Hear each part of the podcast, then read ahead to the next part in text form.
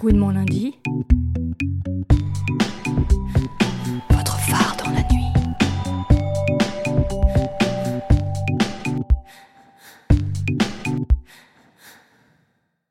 À l'occasion d'une manifestation visibilité des communautés LGBT, rencontre avec Evelyne, trésorière du collectif Limbo. Et donc nous avons créé ce collectif en 2011.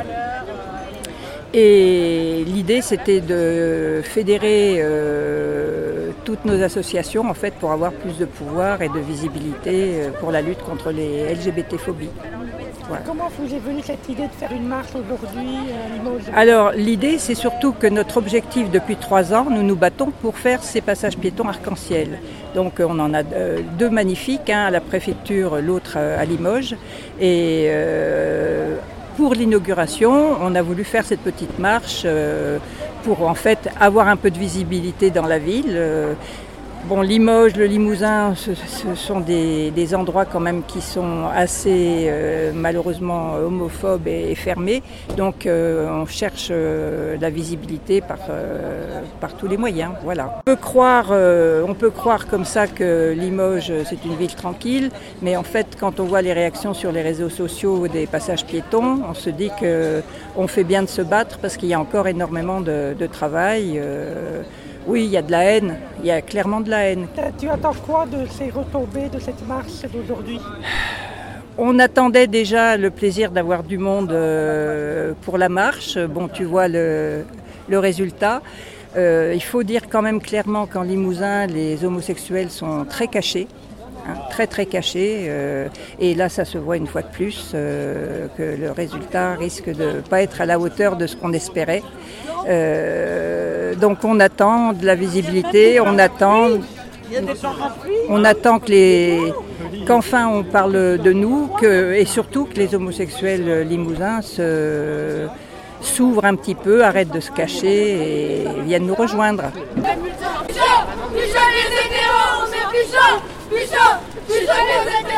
Cette marche n'a attiré que 150 personnes. Voici quelques réactions récupérées dans ce cortège. Ce que j'attends, c'est déjà de la visibilité à Limoges un peu, puisque bah, beaucoup de gens ne sont pas habitués à voir euh, des drapeaux LGBT, ils savent même pas ce que c'est. Et donc je trouve que c'est important de déjà montrer et ensuite de montrer qu'on est pas, pas qu'on est beaucoup, que c'est pas on n'est pas une personne. Euh, euh, parmi tant d'autres. On est vraiment beaucoup et que du coup, c'est important qu'on se regroupe et qu'on montre qu'on est une communauté et qu'on montre qu'on fait partie en fait de tout le monde, qu'on est monsieur tout le monde et madame tout le monde. Eh bien, euh, la reconnaissance officielle de, toutes les communautés euh, LGBTQI+, hein, parce que c'est quand même important aujourd'hui, au XXIe siècle, qu'on se fasse voir, qu'on soit reconnu partout, euh, bah, comme ça a été dit dans les discours, que ce soit au niveau personnel, au niveau professionnel, c'est quand même hyper important et il faut se battre et les symboles qui sont imposés aujourd'hui, qui sont de plus en plus dans diverses villes, comme ces passages arc-en-ciel et d'autres manifestations comme les Gay Pride et des choses comme ça, sont des moyens de nous faire reconnaître aujourd'hui. C'est paraît hyper important que ça existe et que ça se prolonge encore plus loin dans le futur. Maintenant d'écouter ces quelques propos de la députée de Limoges. Ces débats et les combats contre la non-discrimination, ils doivent irriguer le territoire national, mais ils doivent aussi aller plus loin, et notamment en Europe, puisqu'on voit qu'en Europe, très près de nous, certains gouvernements posent des propos, des actes qu'il nous appartient de dénoncer.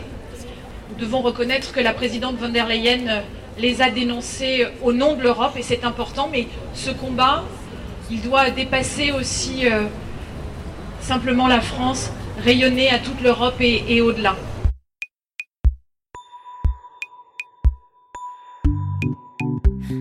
Lundi.